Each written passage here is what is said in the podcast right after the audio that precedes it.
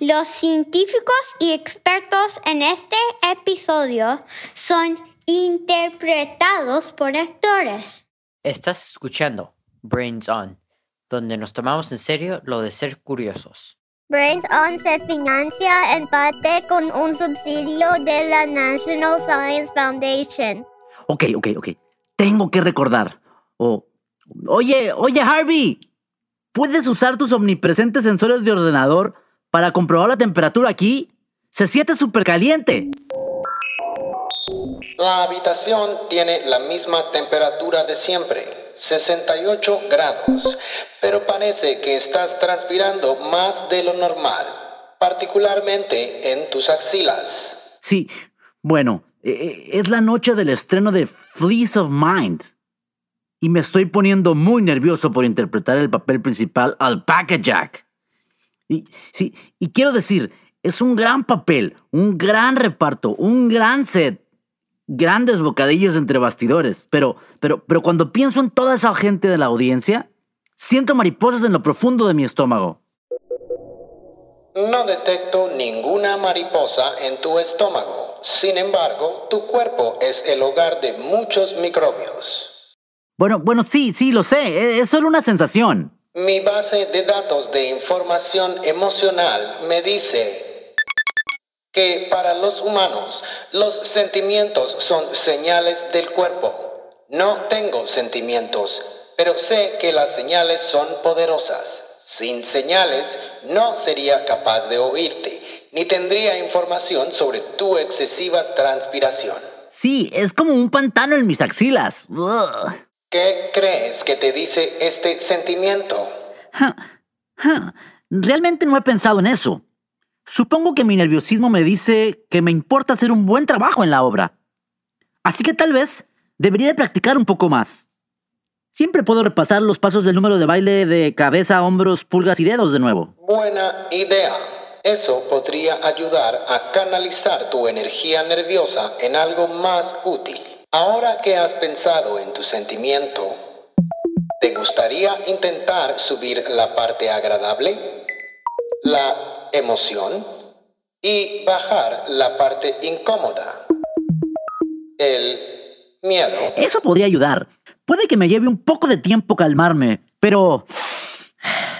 El espectáculo debe continuar. En efecto, la obra está programada para hoy a las 3 y 30 pm. Tiene recordatorios programados para la 1 y 30, 1 y 57, 2 y 15, 2.49, 3.01 y 3.22. Oh, bien.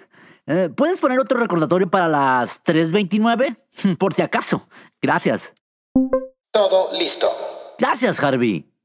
Cabeza, hombro, pulga de dos, pulga de dos. Cabeza, hombro, pulga de dos, pulga de dos.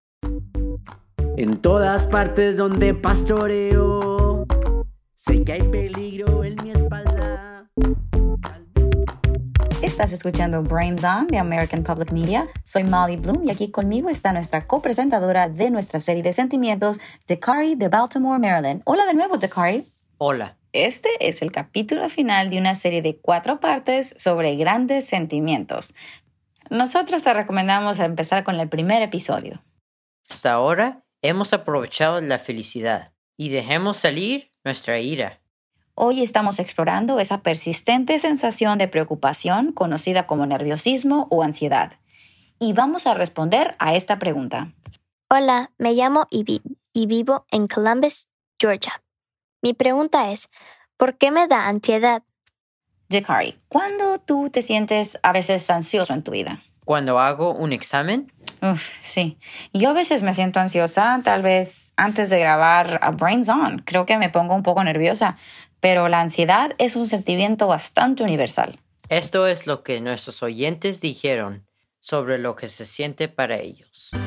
Hola Brains On, me llamo Ayana y cuando me siento ansiosa mi cuerpo se siente como hormigas en mis pantalones.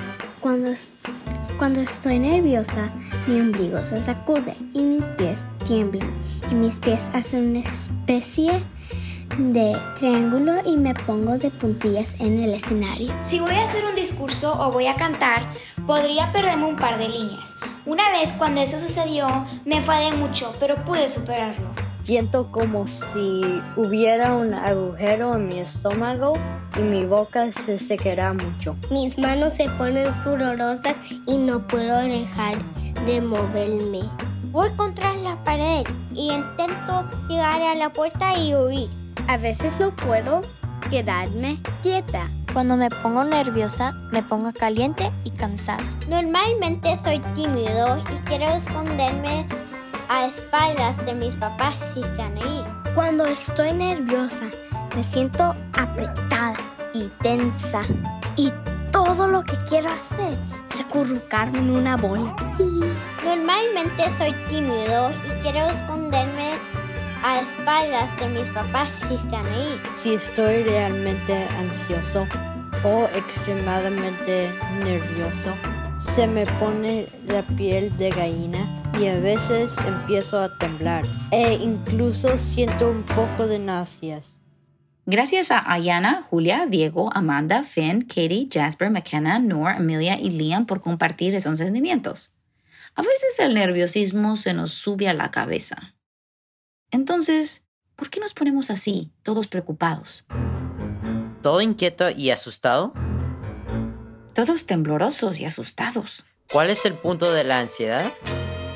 Una de las formas de pensar por qué nos sentimos así es que los sentimientos surgieron en muchos antepasados animales para moldear su comportamiento de modo que hicieron cosas que les hacen más probable sobrevivir y tener su propia descendencia. Esa es Bárbara Natterson Horowitz.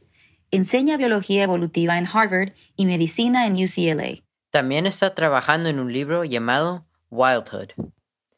Todo sobre la adolescencia en el reino animal. Ella dice, para entender por qué nos ponemos ansiosos, ayuda a empezar con nuestros antepasados animales. Imagina que eres un mamífero antiguo. Como nuestro gran, gran, gran, gran pariente animal de hace mucho tiempo. Soy pequeño, soy peludo. Tengo un corazón de cuatro cámaras y estas glándulas frías que producen leche. Mm, sí, soy un mamífero. Ahora, digamos que por cualquier razón eres un mamífero nacido con cero miedo o ansiedad. Acantilados altos, sin sudor. Cuevas oscuras, no hay problema. El duro juicio de mis compañeros no podría importarme menos. Esta vida puede parecer bastante genial, pero Bárbara dice que tiene algunos inconvenientes serios.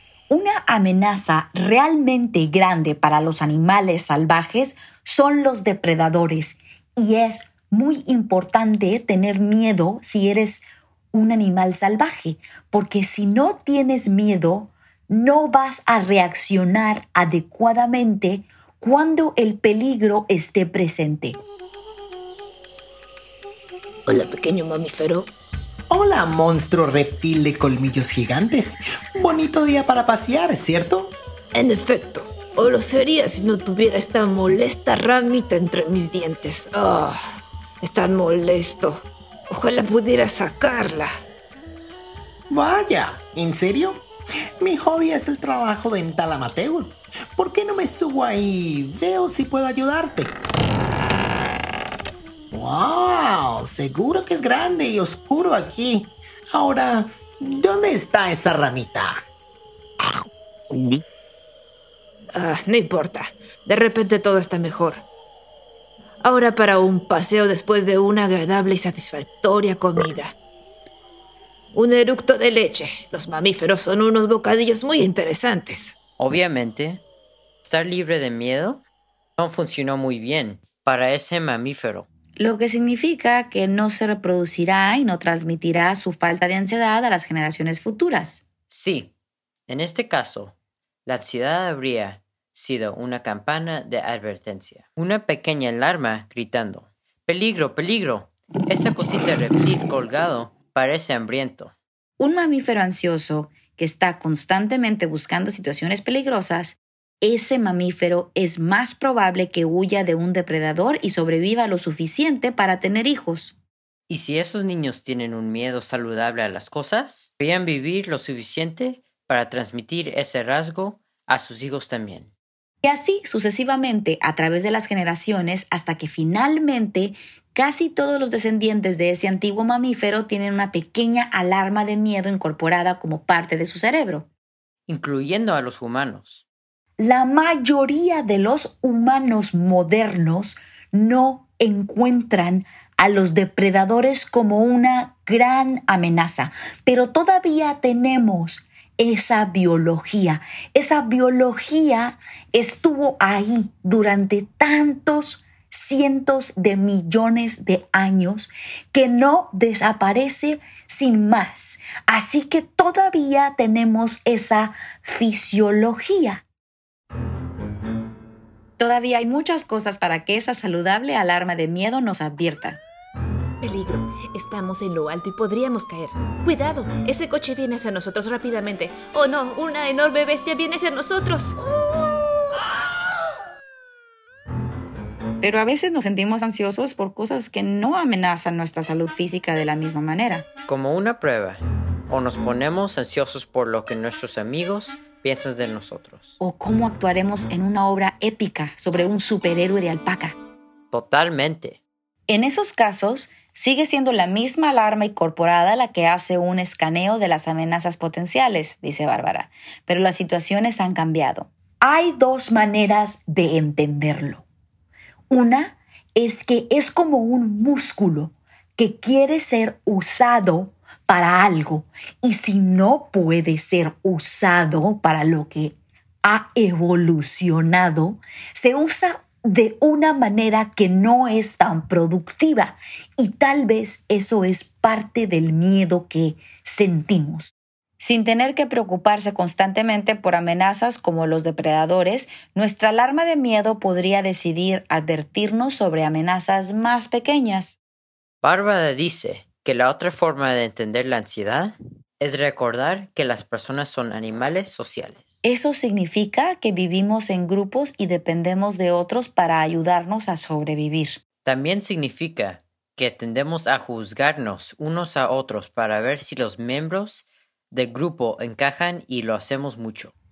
Para los humanos modernos, particularmente los niños que están en la escuela media, en la escuela secundaria, si están en los medios sociales, por ejemplo, están siendo valorados y evaluados constantemente. Van a la escuela y están siendo evaluados académicamente. Van al patio de recreo y los niños dicen si son buenos en los deportes. Los niños pueden ser estar mirando lo que llevan puesto, si tienen las zapatillas adecuadas, cuántos gustos tienen en su alimentación en Instagram y sigue y sigue y sigue.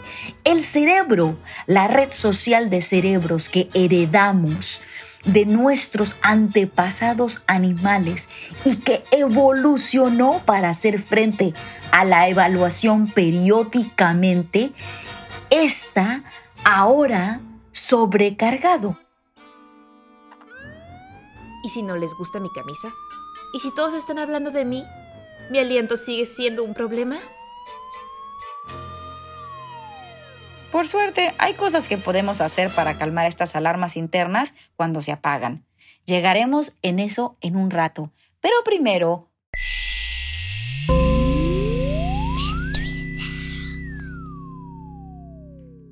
muy poco amenazante.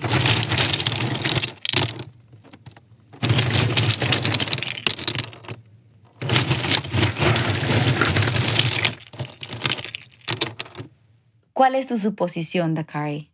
¿Alguien está revisando una caja de partes de juguetes?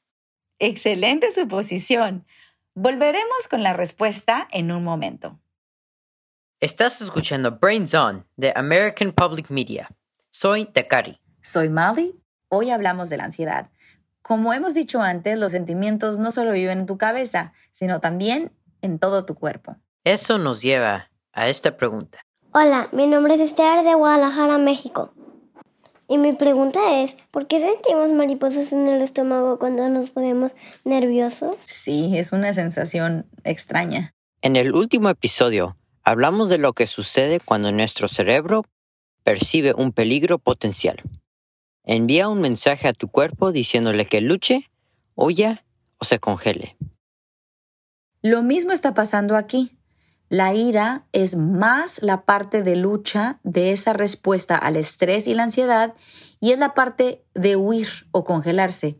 Shane Birma es psicóloga de la Escuela de Medicina de la Universidad Estatal de Luisiana y nos ayudó a explicar cómo la respuesta de pelear, volar o congelarse pueden darnos mariposas. Lo que sucede es que todo su flujo sanguíneo comienza a desviarse de su estómago. Comienza a entrar en sus músculos, en sus brazos, en sus piernas, por lo que puede huir de una situación y ralentiza su digestión. Esta reducción en el flujo sanguíneo a través de su intestino, eso es lo que realmente está creando la sensación de las mariposas en la boca de su estómago. La sensación de mariposa es en realidad solo un efecto secundario de su cuerpo preparándose para la acción. Correcto. Y eso nos trae de vuelta al sonido misterioso. Escuchémoslo de nuevo y antes de que respondas, te daré una pista. Algo que puede ayudar a enfriarte. Aquí está el sonido.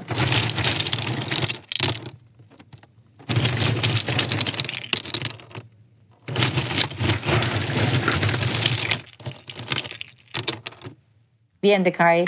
Con esa pista de enfriamiento en mente, ¿tienes alguna nueva suposición? Me hace pensar en una nevera llena de hielo. Muy excelente suposición. Y estás en lo correcto.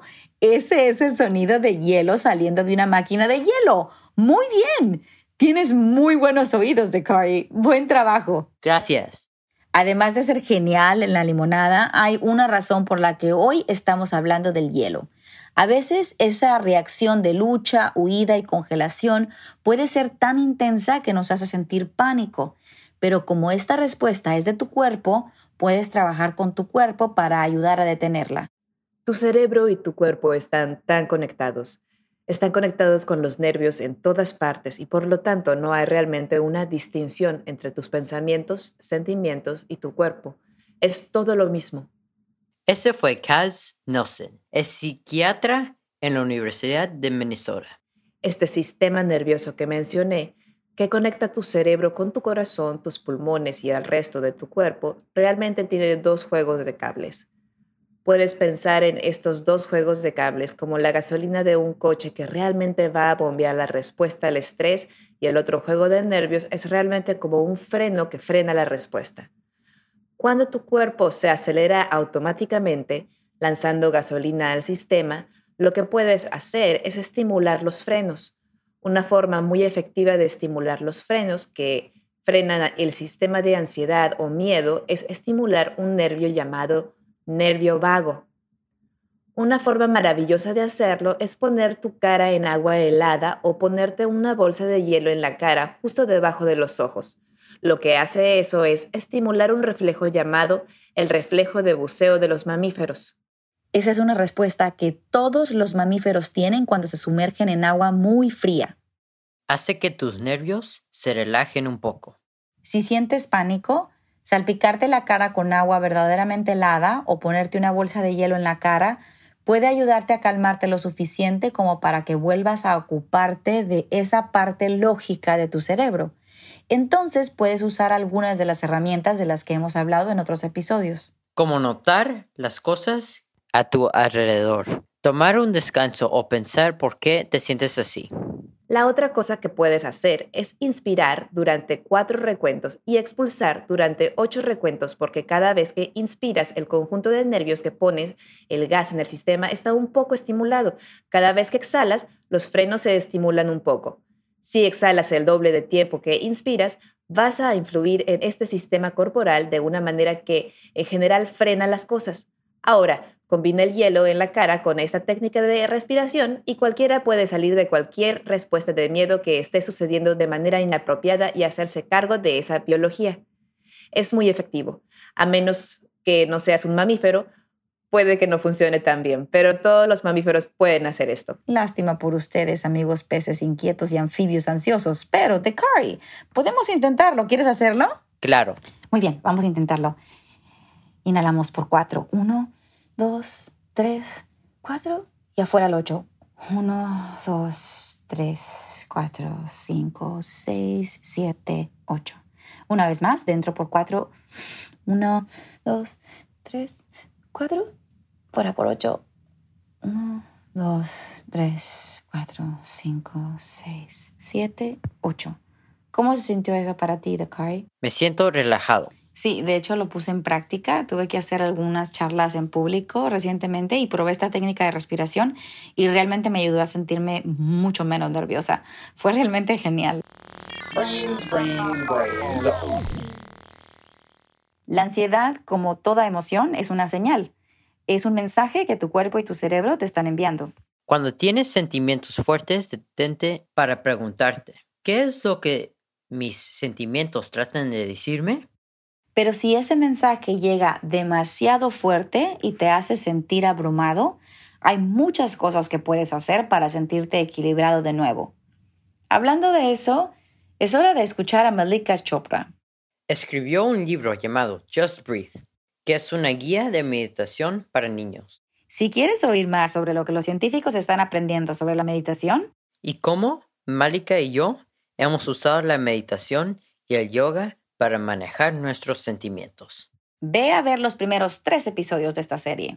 Pero ahora, Marika ha vuelto para decirnos cómo la meditación puede ayudar con los grandes sentimientos de ansiedad. Y nos compartió esta meditación para intentarlo si alguna vez te sientes ansioso.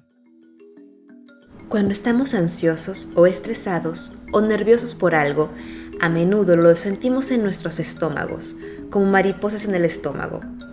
Una meditación que recomiendo es algo llamado volar esas mariposas. Esta meditación es súper simple. Respiras profundamente y sientes el aire que entra en tu estómago. Imaginas toda esa energía nerviosa como mariposas de colores y luego soples con fuerza por la nariz y al soplar imaginas que las mariposas se alejan volando. Esta es una buena manera de usar tu aliento para dejar salir esa energía nerviosa.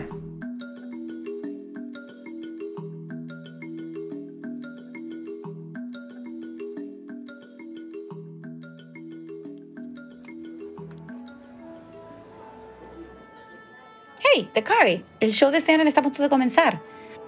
Estoy tan emocionada de ver el show Fleas of Mind. Vamos a buscar a Sander y a desearle suerte. Oye, Mark, ¿quieres venir con nosotros? Sí, de acuerdo. Supongo que sí. Sanden dijo que lo podríamos encontrar aquí antes de que empiece el espectáculo. ¡Uh! Aquí está. Sanden. Hey, hola chicos. Solo estoy respirando un poco para ayudarme a... a calmarme. Estoy muy emocionado. Oye, Mark, eh, necesito decirte algo antes de salir al escenario. ¿Qué? ¿Quieres que filme la actuación para que se le envíes a tu abuelo, a tu madre y a todos tus amigos? No, Molly ya tiene eso cubierto. Gracias. Sí, estoy bien yo. Solo quería decir, lo siento, Mark. Oh, estaba tan emocionado por conseguir el papel que no me tomé ni un minuto para parar y pensar en cómo te sentirías después de las audiciones. Sé que tú también querías el papel y debe haber sido muy difícil para ti verme en los ensayos, hacerme mis batidos de hierba, Mm, oírme hablar una y otra vez sobre lo divertido que fue todo esto. Esto no fue muy bueno de mi parte. Gracias, Sanden. Eso significa mucho. Siento no haber hablado de ello. Si te hubiera dicho cómo me sentía al principio, probablemente no me habría enojado tanto. Ah, amigo, eres el mejor. ¿Me das un abrazo? Ven aquí para darte un abrazo. Sanden, este es tu recordatorio de las 3.29. El espectáculo comienza en un minuto. ¡Wow! Tengo que tomar mi lugar, chicos. Los veo después del espectáculo. Rómpete una pierna, Alpaca Jack. Sí, acábalos. Con todo, amigo. Vamos a nuestros asientos. Eres un buen amigo, Mark. Sí, lo soy.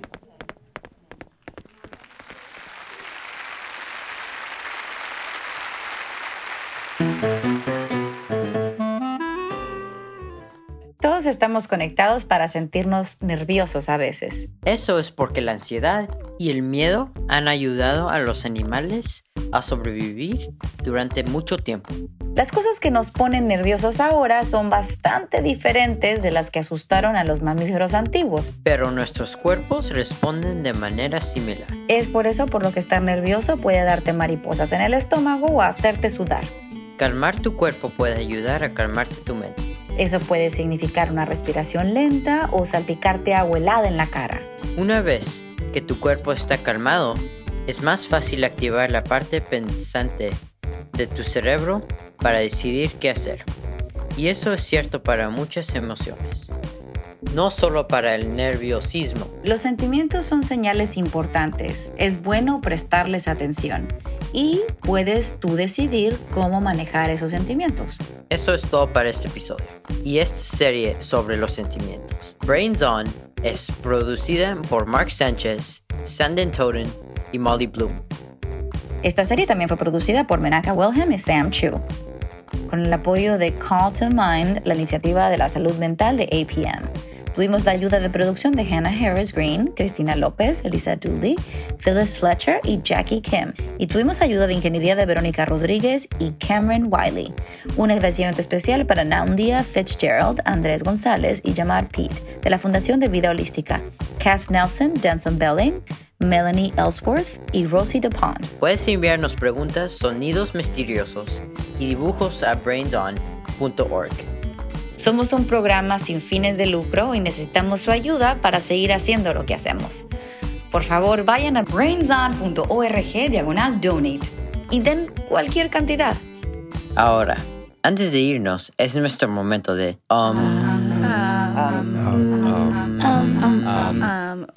¿Por qué los brazos de T-Rex son tan cortos? Mi nombre es Barb John Bullard y soy profesora de paleontología en la Universidad de Yale y también conservadora de paleontología en el Museo Peabody de Historia Natural de Yale. Estudio la historia antigua de la vida usando fósiles como lo de los dinosaurios. El tiranosaurio Rex era un dinosaurio carnívoro muy grande con brazos muy pequeños, es cierto pero creemos que parte de la razón por la que el, tiranosaurio tenía brazos tan pequeños es simplemente porque eran tan enormes y monstruosos. Lo que vemos en los dinosaurios carnívoros en general es que en cuanto más grandes son, en realidad los brazos son más pequeños. La otra cosa, sin embargo, que el tiranosaurio y sus parientes hicieron es que realmente desarrollaron que sus cabezas fueran gigantes y sus dientes enormes. Obviamente usaban sus bocas y mordiscos como su forma de derribar a las presas. Eso es diferente a los otros dinosaurios carnívoros que parecen haber usado sus dientes y las garras gigantes en sus manos. Pensamos que el tiranosaurio se enfocó en que sus bocas y sus dientes engrandecieran. De cierto modo sacrificaron sus brazos para maximizar el poder de sus mordeduras. Es la historia de la evolución, de que una parte del animal sea dada a expensa de otra. Si la evolución les hubiera permitido perder sus brazos por completo, también podrían haberlo hecho. No creemos que tenían uso para sus brazos, pero es posible que hayan tenido que conservar los brazos porque hay muchos músculos que se unen a la parte superior de los brazos que sostienen la cabeza y el hombro y otras partes del cuerpo. El hecho de que aún tengan brazos no es necesariamente indicativo de que los brazos tengan la función de hacer algo con ellos, sino más bien de algunas otras partes del cuerpo que evolutivamente dependían de tener brazos.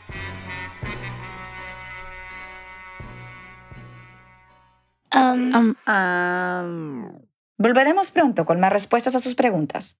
Gracias por escucharnos.